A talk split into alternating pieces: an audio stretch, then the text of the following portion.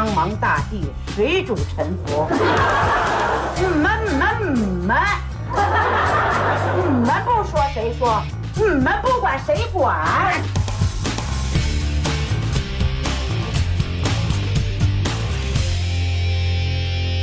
？Hello，大家好，欢迎来到能力有限电台的信息节目，我是老崔。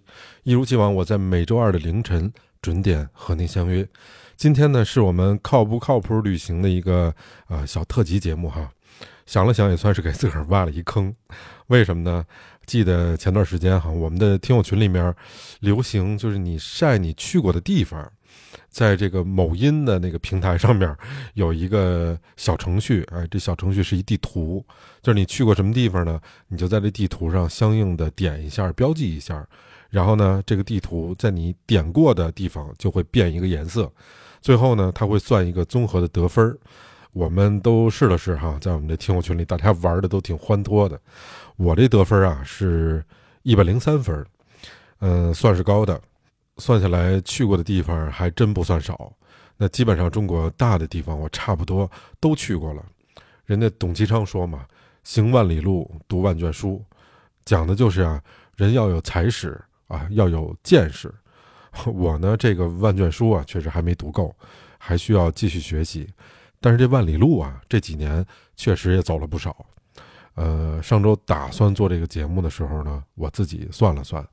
差不多从一六年到现在，有这个七年的光景了，不加上坐飞机，不算上去国外，呃，我已经走了有十七万公里了，也算是用这个脚步啊去丈量咱们这大中国了。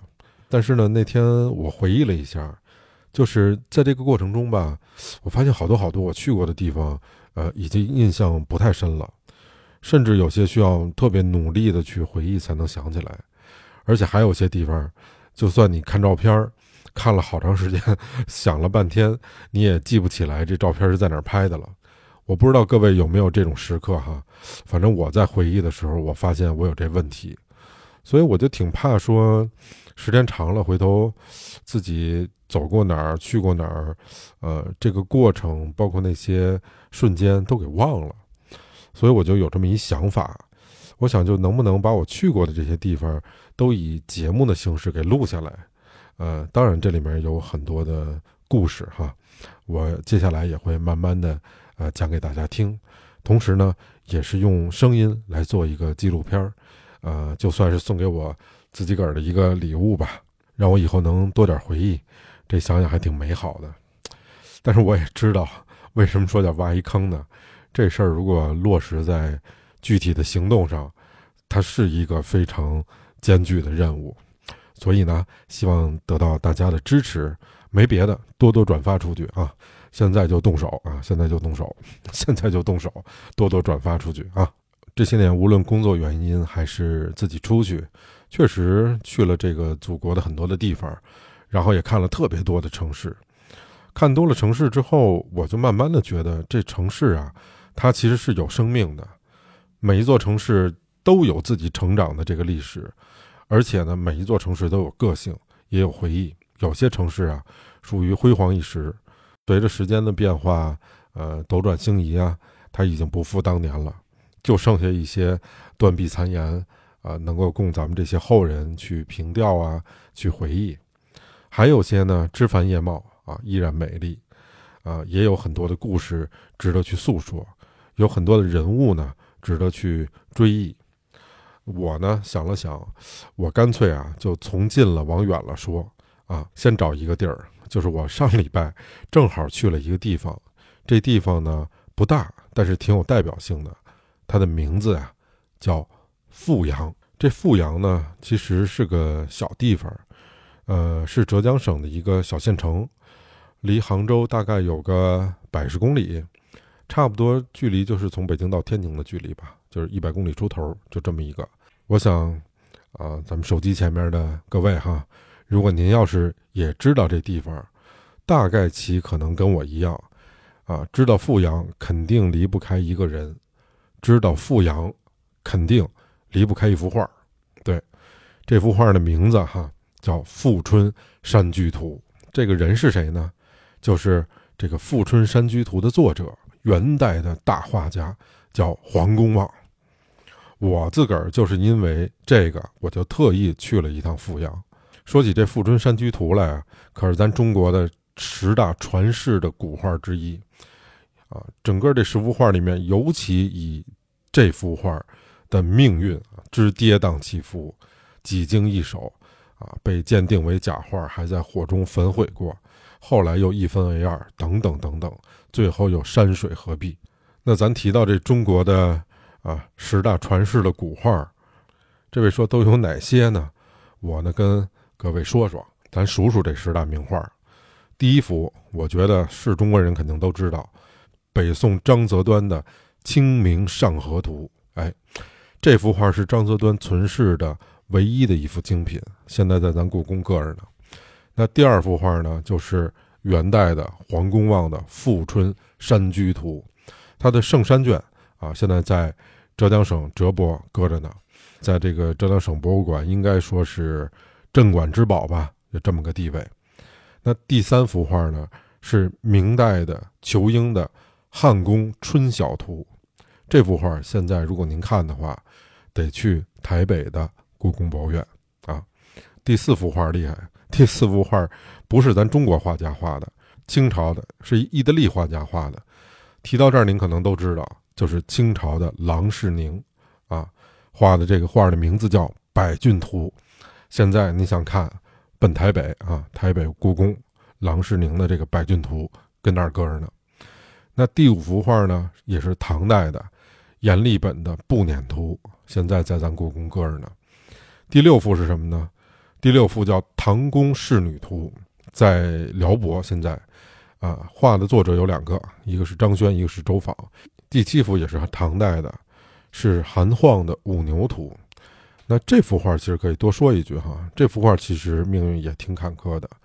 之前在这个八国联军入侵北京的时候，清朝的末年流出了北京，流出了中国，流到了海外。后来在一九五零年的时候，香港有一位爱国的商人知道个信儿，说有人要出售这个韩晃的这个《五牛图》。啊，当时要价是十万港币，后来他把这个消息给到了咱们周总理，然后周总理特意派了一个小队，去到那边去跟这个卖画的人协商，最后呢花了六万港币，从他手里面买回来，然后收藏在咱们现在的这个故宫博物院，这是第七幅，那第八幅呢是五代十国的啊，非常有名，《韩熙载夜宴图》，顾鸿之的。第九幅叫什么呢？大名鼎鼎，北宋的王希孟的《千里江山图》啊，这幅画现在也在咱故宫博物院呢。最后一幅，著名的画家顾恺之东晋的《洛神赋》啊，一共这十幅画，我觉得哈，这十幅画应该说是中国的古典绘画集大成的。就这谁一辈子哈，要能把这十幅画都看全了。我觉得那算是人间的幸事了，所以那位您要问说这个咱留俗点哈，这十幅画咱随便拿一幅值多少钱啊？哈，您不用找这个专家，不用找这大学问家，我就能跟您说，为什么呢？没价儿，这个真是没价儿，它不太可能再流到民间，到这些拍卖会或者流通机构上去了。哎，既然咱今儿说来一个小特辑啊，那咱就得给点不一样的。我呢，就算跟您把这个富阳说出花来，说这富春江有多美，这个富春山有多漂亮，我觉得都不如您啊，直接上那儿看一眼，或者直接拿张照片看来的真着。所以今儿咱给点不一样的，咱聊点文化，因为一个地方有意思，不单单是它的风景，一定要跟人文做结合，这样您听着以及您去，我觉得才有收获。哎。我想今天咱们就分两集到三集说哈，咱说到这个《富春山居图》了，咱就得先说说他这作者黄公望，然后咱们再说这幅画，好吧？这个人哈，生平呢，我看了一下，我跟您说哈，拍成一电影都不为过，这情节真是可谓跌宕起伏。可是您想想哈，这一个人如果一辈子过成一电影，那咱这看电影的人是过了瘾了。但是这演电影的人，各种滋味又是哪般，可就不一定了。黄公望可是一个有故事的人，要不然他也画不出这《富春山居图》来。咱们首先说哈，黄公望本来不姓黄，他呢是江苏的常熟人，姓什么呢？他本姓陆，叫陆坚。那么那位说说陆坚怎么就变成了黄公望了呢？这个呀，我跟您说，这个呀，我跟您说说，因为这个在我查了一下，这个在元代的时候，有一位作家叫袁中嗣，他著了一本书叫《陆鬼部》。这本书里面有记载，说黄公望字子久，乃陆神翁之次子也，系姑苏秦川子游相，韩领温州。皇室为嗣，因而姓燕。其父年九旬时方立嗣，见子久，乃曰：“皇公望子久矣，故取名黄公望，字子久。”那么这个是能找到的啊，对黄公望生平最早的一个记载。那什么意思呢？我先跟您说说哈。他前面一句叫“系姑苏秦川子游相居”，姑苏就是现在的这个苏州市，秦川呢是。常熟的别名儿，也就是说，这个黄公望啊，本来啊姓陆，他们家呢住在姑苏秦川子游巷，就是现在常熟市。因为这个常熟呢前后有七条东西横向的这种河港，好像啊特别像咱们一张古琴里面的这个七根琴弦，所以呢常熟又有秦川的这个别称。然后这常熟市里面呢有一小街，这街的名字叫子游巷。为什么叫子游巷呢？其实它是为了纪念孔子的弟子啊颜子游而命名的。所以黄公望小的时候就是住在这条巷里面。这小路间哈，就是括号小黄公望，呃，大概在七八岁的时候，他呢过继给了一位常住在常熟的浙江温州的一位老人。这老头叫黄乐。这老头多大呢？当时已经九十岁了。才收了这个继子，后来他看到小的这个陆坚哈，一副这个聪明俊秀的模样，特别喜欢，特别高兴，就说啊，这皇宫啊，望子久矣，我想得到我我也想有一孩子呀，对吧？多好啊！小陆坚呢，因此就改名姓黄，啊，名公望，字子久，啊，黄子久，黄公望。后来我看有记载说，这个黄公望小的时候啊，家里面比较的贫寒，啊，父亲去世了，然后也有记载说是父母都去世了，反正不管谁去世了吧，能看得出来日子过得呀挺紧吧，啊，生活不太好，所以呢，当时过继给了这个姓黄的老人黄乐这老人，然后改名叫黄公望，所以这黄公望童年的时候啊，赶上一个什么时期呢？他呢赶上这个宋王元兴这么一个大变革的时期，当时在北方，呃，元朝不就是蒙古吗？蒙古很强大呀，这个大家都知道，把整个欧洲都打下来了。他攻取临安，消灭南宋，基本上就是定势。这临安就是现在的杭州啊，是南宋的首都。那黄公望的家乡在常熟，就被这个蒙古军先攻占了。这一年，黄公望多大呢？他才七岁，后来第二年，南宋的这个京城临安就沦陷了，然后大家都知道的，宋高宗啊，加上他们这后面这些嫔妃，乱七八糟的就都给掳走了，就搁北方去了。后面就有大家可能都熟悉的故事啊，这个张世杰、陆秀夫两个人拥渡的这个庶子二赵，继续的算是抗元吧。但是你想，那个大部队都打不过他们，这种哪行啊？基本上属于无力回天。这个赵氏，这个赵，赵四去了。后来陆秀夫呢，就背着这小皇帝赵昺，啊，崖山投海而亡。这个事儿以后，标志着这个南宋的皇朝就彻底的灭亡了，元朝统一天下，这是一个标志性的事儿。所以他可以说是一个生在南宋、长在元朝的这么一个人。那他的整个童年里面，基本上充斥的这种啊金戈铁马。亲人离散啊，战火纷飞，就是就是这种画面伴随着他整个的童年。那我相信哈，一个人的童年在他的这个成长里面是非常非常重要的。所以这样一幅一幅画面，可想而知，深深的刻在他潜意识里面。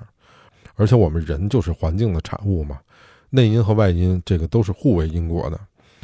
所以咱们六百年以后啊，从上帝的视角看，黄公望后面的这人生的一系列的遭遇和创作，基本上都是从他童年就已经注定的。那么史书里面记载黄公望怎么评价他呢？有八个字儿：天资孤高，少有大志。所以就他小的时候，就被当地人称之为神童啊。这不是这神童这个不是在现在才有的，以前古代就有。嗯，黄公望就是一个。所以当时的朝廷规定哈，如果你十五岁以下可以通经师啊，作赋，你就可以参加这个神童的考试。你考过了，我就给你授官。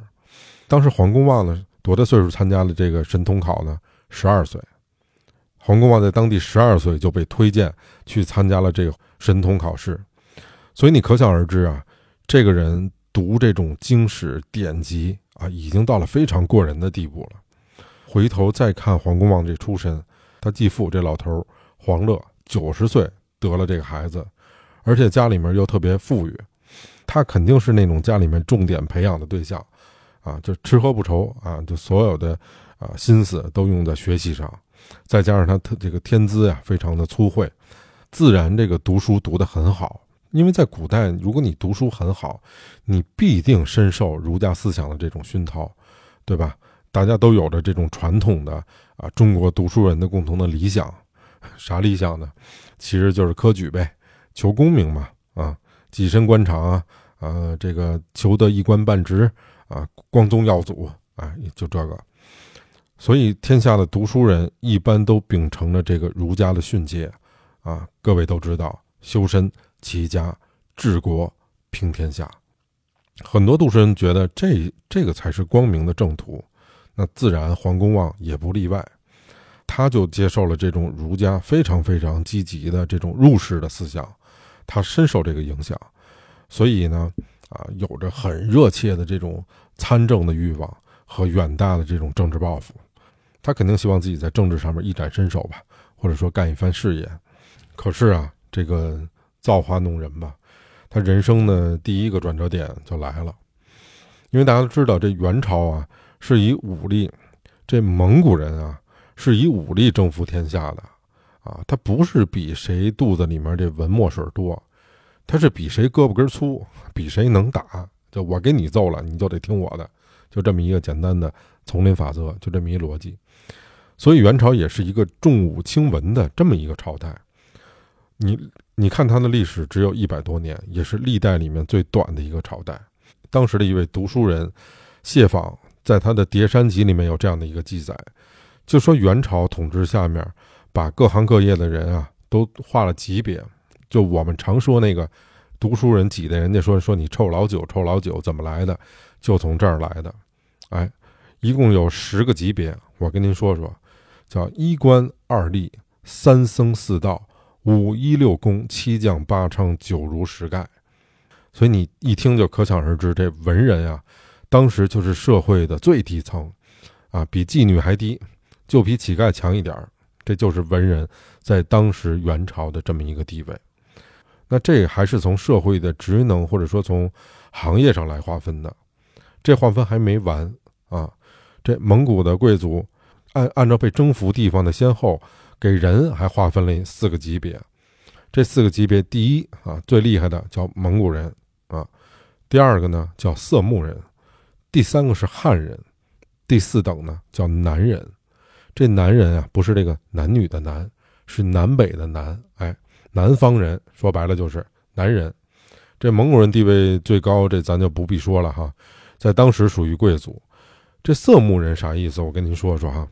色目人一般其实就指的呃西域或者这个西夏的各族啊，这些人在元朝当时也比较受重用啊，大多数都是这种高官厚禄啊，反正非富即贵吧，就这么一个级别。那当时汉人呢，指的是中国北方原来就是金朝统治下的啊各民族的这种老百姓吧。那最下面这等啊南人，指的其实就南宋当时统治下面江南地区的老百姓啊，被叫成男人，属于四等公民啊，基本上属于地位最低的啊。用现在的话说，甚至剥夺了政治权利啊，但不是终身哈，没什么政治权利可言。所以你想想，就是黄公望真是属于啊生不逢时，他是男人里面的儒生，啊，从儒生的角度来说啊，比乞丐强点儿；从人的角度划分来说，他是属于最低的那等，所以两边加起来都垫底儿，应该说这社会地位低到不能再低了。而且元朝当时建立的初期，就不但设了这种严格的社会等级，而且在非常长的一段时间里面，它是废除了科举制度的。所以江南地区有非常多的这种啊饱读诗书啊、胸怀大志的这种儒士啊，你就因此就没有了这种啊晋升仕途的可能。黄公望也不例外啊，他就男人嘛，所以按照规定他不能做官。如果你想做官的话，哎，先得从吏做起。这个吏就是啊，呃，书吏啊，库吏啊，咱们说官吏啊，就就这个吏得先从他做起。即便当时你想当吏啊，也没这么简单，你需要得有人推荐。所以我们就能感觉到这人的呃一生的这个境遇啊，真的往往离不开大环境的影响。所以在这样的一个背景之下，就多多少少。我觉得注定了黄公望人生的一个坎坷吧，还有就是他仕途其实是非常渺茫的。那黄公望得没得到这机会啊？我跟您说，还真得到了。在他二十四岁的时候，他得到了这样的一个机会，遇到了他人生里面的第一位贵人。这个人呢叫王衍，他什么官职呢？他是浙江的联防使。然后黄公望呢做了他的一名书吏。嗯，联防使是一什么机构？我得先跟大家说说哈。元朝的时候吧，他设立了中央一级的检察机关啊，叫御史台。但是他设立这个检察机关的时候，啊，那会儿南宋还没灭亡呢，所以呢，这个御史台就是管啥呢？就是管除了南宋以外的地方啊。后来南宋灭亡了以后，就设立了一个叫江南行御史台，它主要管哪哪些地方呢？啊，管管江浙。管江西、管湖广三省，所以它又叫邢台。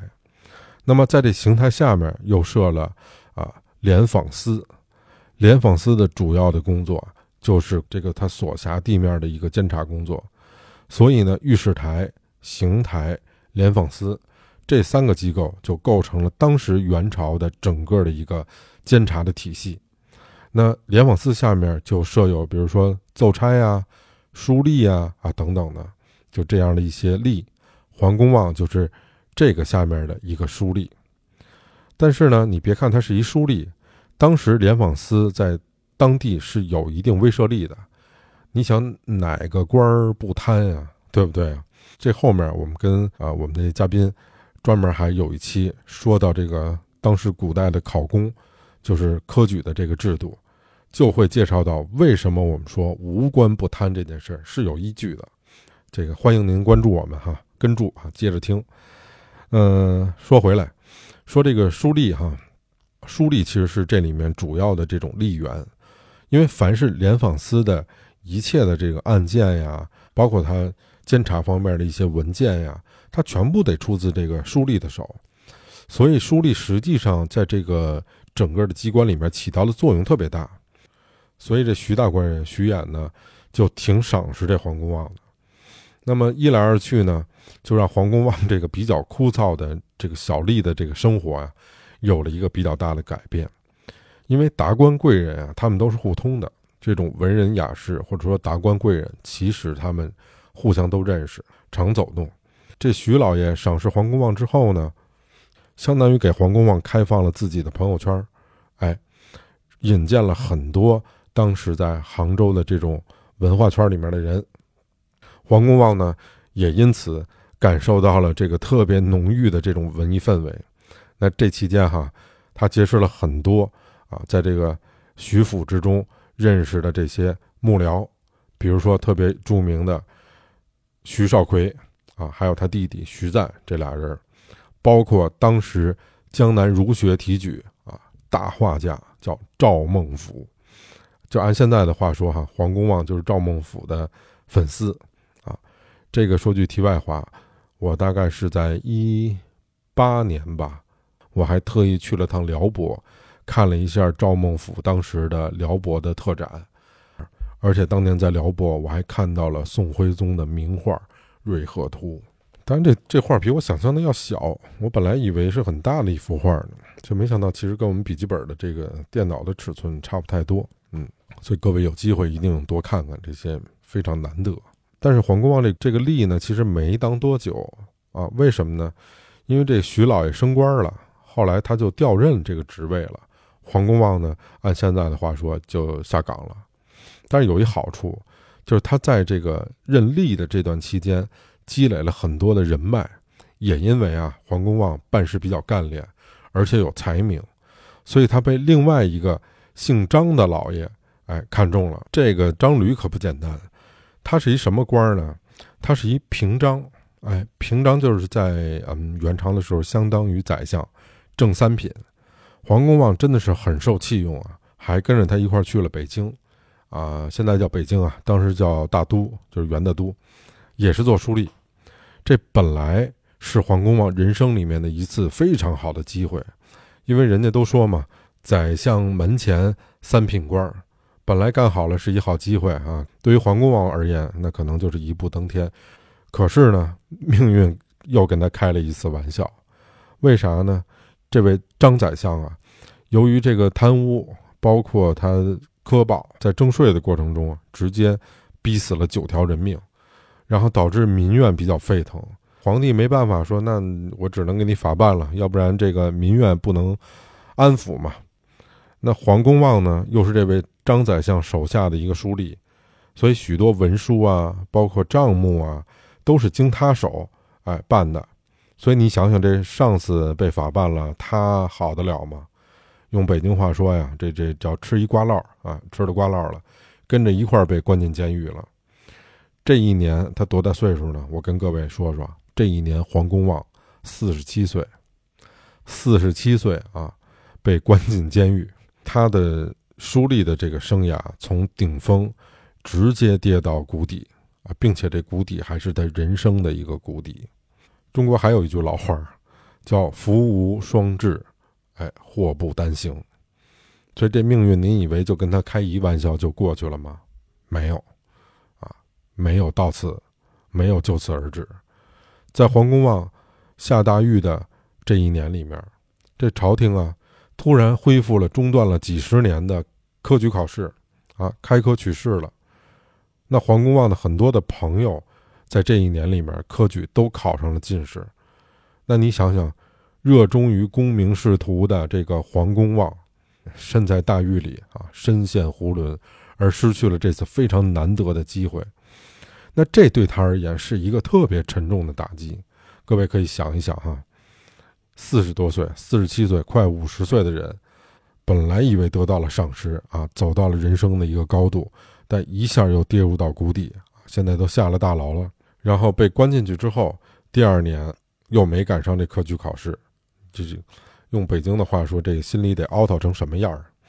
虽然这件事儿是一个比较巧合的事情啊，但是对黄公望的一生。包括他的思想，应该说，产生了一个非常巨大的影响。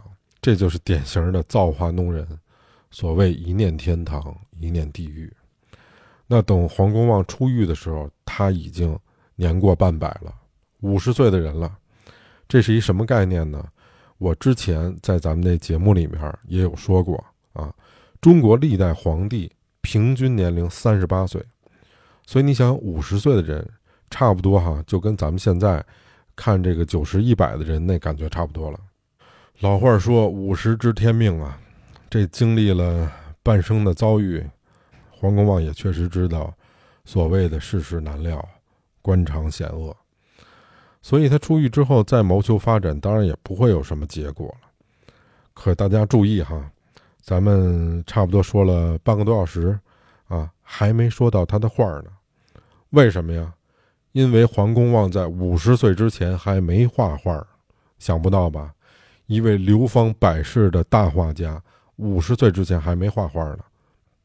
所以您琢磨琢磨，一个五十岁的人哈，从监狱里放出来，啥都没有，他得先解决一生计问题。所以黄公望也挺神的，哎，他给人算卦去了。之前咱们说过哈，他年少的时候属于幼学诗科，神童。所以这个诗书典籍啊，包括这种周易什么的，他非常精通，所以这也算是一本事。他五十岁以后呢，就开始啊给人家占卜啊、算卦呀，这段时间大概维持了有三四年的时间。那么史书记载呢，差不多他后半生一直属于这种居无定所、云游四方这样的一个状态。您记得我开头讲那个赵孟俯吗？江湖上人送叫松雪道人啊，这个人非常非常厉害，他是皇室的后裔，应该说在中国文化界里面，书画双绝。我刚才说我去辽博还看过赵孟俯的真迹啊，代表作之一叫《鹊华秋色图》。黄公望五十岁出狱了以后呢，云游四方啊，后来呢就拜到了这个赵孟俯的名下，开始学习，而且在这期间，应该说他结识了非常多的文人雅士。而且也就是在这段期间，他开始专心的创作他自己的山水画，在书画上，应该说他有一个飞跃性的进步。人家都说这个大器晚成，大器晚成，我觉得这 这四个字儿用在黄公望身上真是太贴切不过了啊！不能再大了，再大就过去了，都已经六十多岁了。所以各位想想。就是什么样的一个情况可以让你的艺术上面一个很大的跳跃或者成长？无非就三方面。第一个呢，是你得有眼。这个有眼是啥意思呢？就是你得看过好东西，你得知道什么叫美，什么是好的。您净看这六十块钱以下的，那肯定不灵。赵孟俯家里面跟他交往的，您想想都是什么人啊？都是这种元代的大家，而且在赵孟俯家里面有非常多的历代。名家的真迹，比如说像王维啊、董源呀、范宽呀、巨然和尚啊，包括米芾啊等等。所以这段期间，黄公望看了非常多、非常多这种历代名家的真迹，而且这段期间他也大量的临摹了这些古画，和结交了一些圈子里面的朋友。所以我们看历史上这段期间，也是黄公望自己他的创作作品里面最多的这段时间。比如说《江山胜览图》《吴门秋色图》《松溪高隐图》等等，这些名画也都是在他那个年纪时候创作的。但是黄公望这个人挺有意思的啊，他自己呢在 六十一岁的时候做了一决定，啥决定呢？他准备出家当道人，而且加入了全真教。可能我一提这全真教吧。估计您就能想起这《神雕侠侣》里面的那些那个什么全真七子啊，啊，包括这孙不二、什么丘处机啊，等等等等。我跟您说哈，还真有关系。为什么呢？这个刚才咱说的这个丘处机啊，外号叫长春真人。当年史书记载，这个丘处机，哎，就是应呃元太祖成吉思汗的招请，他率领着李长治。尹志平，这尹志平就是《神雕侠侣》里面那个，呃，欺负小龙女那个啊，等等啊，有十八个弟子，长途跋涉，走了一万多公里，一直向西行，然后去到了西域雪山巴鲁湾行宫。这个巴鲁湾行宫就是现在阿富汗境内的新都库什山。哎，在那儿见到了成吉思汗。这丘处机呢，挺厉害的。见着成吉思汗之后呢，就跟成吉思汗聊，哎呦，聊说您啊，这个别再征战了，说整个欧洲都归你了。开始开始聊，得不得得不得，就说您这个得敬天爱民啊，而且清心寡欲，还得这个天道好生啊，治国修身，乱七八糟一通说，给成吉思汗都说烦了。后来成吉思汗说行，停，你啊，就就就当咱们这个国家的大宗师啊，整个的这道教归你管，你别说了啊，归你管。行不行？所以呢，在这以后啊，全真教就得以大行其道了。他当时获得的这个地位仅次于佛教，可以说在整个元朝，全真教是当时最具有影响力的这样的一个宗教和流派。那黄公望为什么会加入到这个道教里面要当一道士呢？其实不新鲜，因为在当时很大的一批汉族的文人。学士都纷纷的加入道教，为什么呢？其实就四个字儿，叫安身立命。全真教的道士啊，当时在元朝是有非常尊崇的地位，还有优厚的待遇。这个对黄公望来说应该是非常有吸引力的。比如说，道士可以免除赋税，可以免除差役，而且你还你还能留着头发，你还能合理合法的这个享受家室之乐，就是您能娶媳妇儿、生孩子，这些都不耽误。所以你想，这种优厚的待遇，我觉得功利点说哈。至少可以让一个人的生活降低了非常多的成本，还有风险，因为这些是每一个人都要面对的一个生存状况吧。综合起来，所以这老头毅然决然的啊，六十一岁，出家了，成道士了。就这层身份的加持，其实挺好使啊。所以他过上了基本上衣食无忧的生活。说您说半天，黄公望这一生，我们听明白了。但他什么时候创作的这《富春山居图》？你还没说呢，您别着急，因为还没到这儿呢。他画这个《富春山居图》的时候，已经七十九岁高龄了。你能想象吗？在元朝，一个七十九岁高龄的老人，他开始绘制《富春山居图》，啊，八十二岁完成了这幅他人生里面的巅峰之作。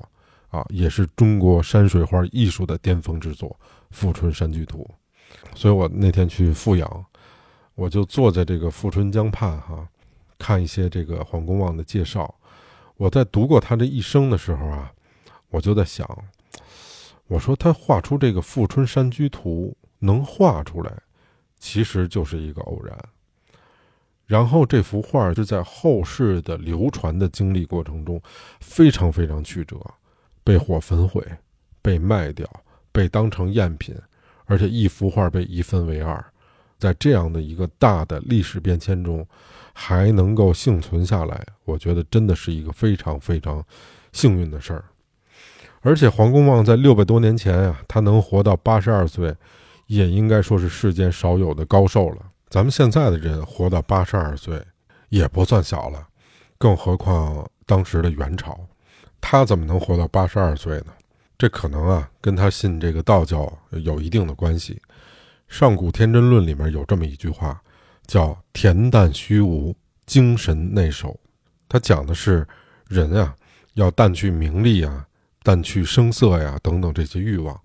人少一点欲望，这个烦恼自然也就减少了很多。所谓的这个少思寡欲吧，你才能活得像孩子一般。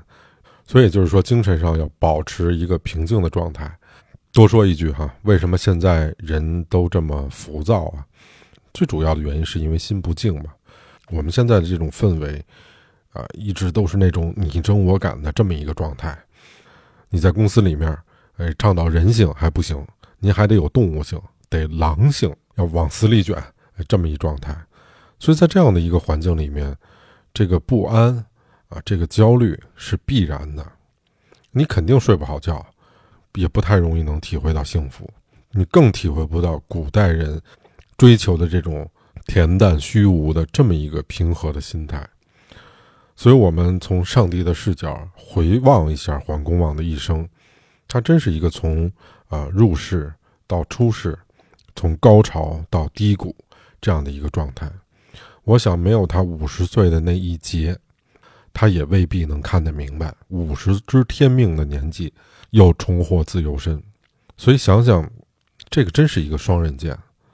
如果没有这一段的经历，我想黄公望也不一定能做到古人倡导的这种恬淡虚无、精神内守。八十二载想起来很长，但是从历史的角度啊，就是一瞬间，就是一刹那。我觉得黄公望的长寿肯定离不开他内心的这种。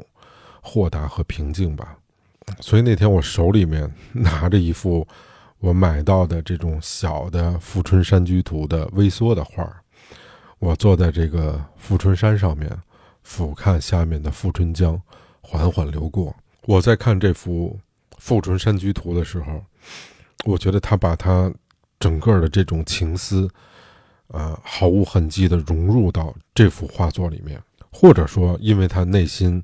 嗯，足够的豁达，足够的热爱，所以他笔下的山水才能足够的纯粹和足够的生动。古人讲这个绘画的最高境界，外师造化，师法自然，得到这么一个境界。所以从这个角度来说，我觉得，呃，黄公望是无愧于元四家之首。当然，我想黄公望可能自己也没想到，这六百多年以后的今天，哈，我在这里，呃，缅怀他，并且给大家讲了一个他的故事。那么后来他画了这幅画《富春山居图》，又因为什么被火焚毁了？而且一幅画怎么又变成了圣山卷和无用诗卷？为什么这《富春山居图》真迹被乾隆称为赝品？啊，为什么现在两卷都没合璧在一起？所以后面接下来这集，我就主要给您讲讲这《富春山居图》这幅画的传奇。啊，咱们做节目不易，没别的，还请大家能听完了转发转发哈。另外要做一小广告，因为现在还有一些这个周边的帽衫在销售，现在正是穿的时候，数量也不多了，还请大家能多多支持。啊，如果您想进群或者想跟我聊聊，欢迎您加我的微信，老崔的全拼零四八八，老崔的全拼零四八八。嗯，还是那句话啊，江山父老能容我，不食人间造孽钱，都靠各位帮衬，谢谢。我是老崔，咱们下回见。